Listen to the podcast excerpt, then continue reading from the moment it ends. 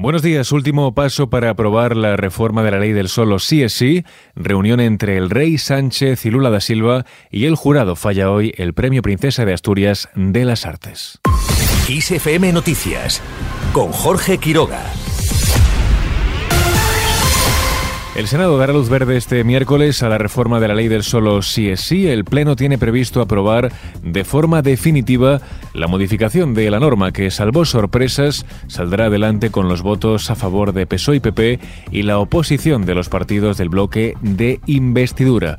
En el día de ayer, el líder de la oposición, Núñez Feijó, volvió a reclamar a Sánchez responsabilidades políticas por todo lo ocurrido en torno a esta ley. Mire, a mí ya me da igual, pero le formulo un ruego. Sus ministras van diciendo por ahí que desde mañana, cuando aprobemos la ley en el Senado, se vivirá un calvario probatorio para demostrar una agresión sexual. Es el colmo, señorías. ¿Pueden desincentivar a que víctimas denuncien las agresiones sexuales? Desmiéntalo en primer lugar. Y a continuación que alguien asuma la responsabilidad. O cesa a alguien de una vez o váyase usted.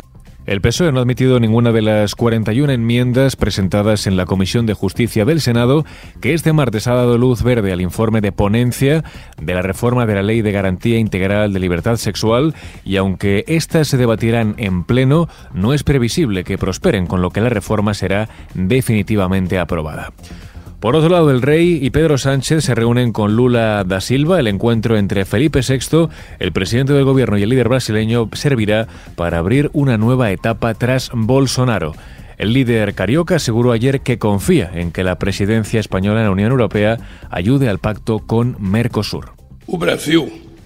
Brasil y sus socios del Mercosur están dialogando para concluir las negociaciones con la Unión Europea y esperamos tener buenas noticias para finales de este año. Es un acuerdo muy importante para todos si queremos que sea equilibrado y que contribuya a la industrialización de Brasil. Creo que España, en la presidencia de la Unión, podrá ayudar mucho en la conclusión de este acuerdo.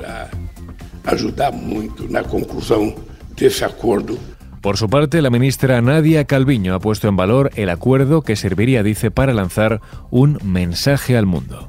Un acuerdo comercial que es en realidad una oportunidad única no solo para potenciar nuestras relaciones económicas, sino también para lanzar un mensaje al mundo. España y Brasil pueden enviar un mensaje claro al mundo con respecto a nuestro modelo, un modelo basado en el impulso de la paz, el comercio, la cooperación internacional, un orden global basado en reglas y un crecimiento que sea de verdad sostenible e inclusivo para toda la sociedad.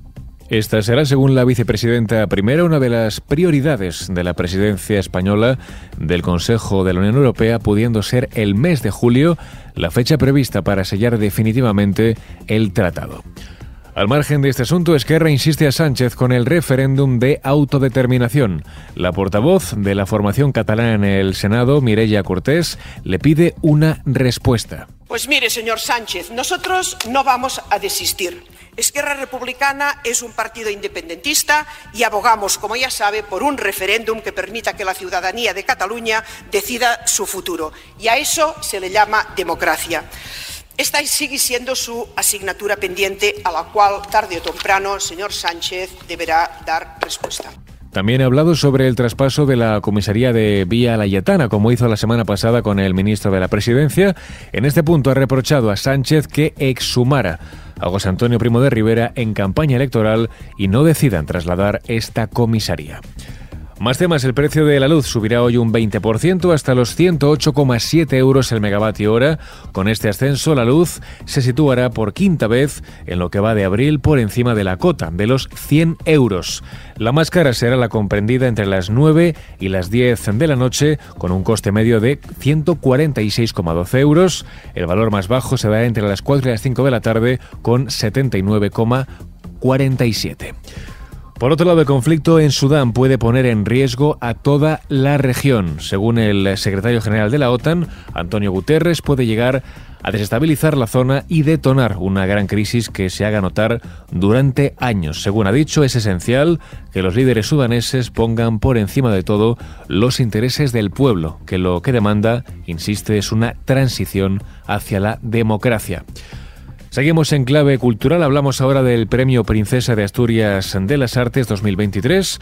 Hoy se conoce al vencedor de este galardón, al que optan 44 candidaturas de 20 nacionalidades. El jurado estará presidido por el director del Museo de Bellas Artes de Bilbao, Miguel Zugaza, y está compuesto por 10 hombres y 9 mujeres. Y terminamos con la previsión del tiempo para este miércoles. Las temperaturas siguen subiendo. Está previsto que se superen los 34-36 grados en gran parte del interior del tercio sur peninsular y los 36-38 en el bajo Guadalquivir. En el extremo norte peninsular se mantendrán los cielos nubosos sin descartar alguna lluvia débil en el extremo noroeste de Galicia y chubascos en los Pirineos. Con esto último lo dejamos. En el control de sonido estuvo como siempre una mañana más Susana León. Ya sabes que toda la información sigue cada hora en directo en Kiss FM y también en nuestro podcast de forma más ampliada. Muy buenos días.